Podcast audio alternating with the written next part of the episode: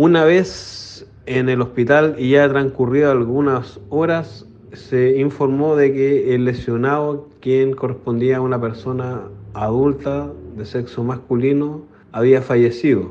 Por lo consecuente, el fiscal jefe de la comuna de Calbuco, don Patricio Encamán dispuso la concurrencia de personal LAOCAR y OS9 para poder esclarecer de manera objetiva los hechos.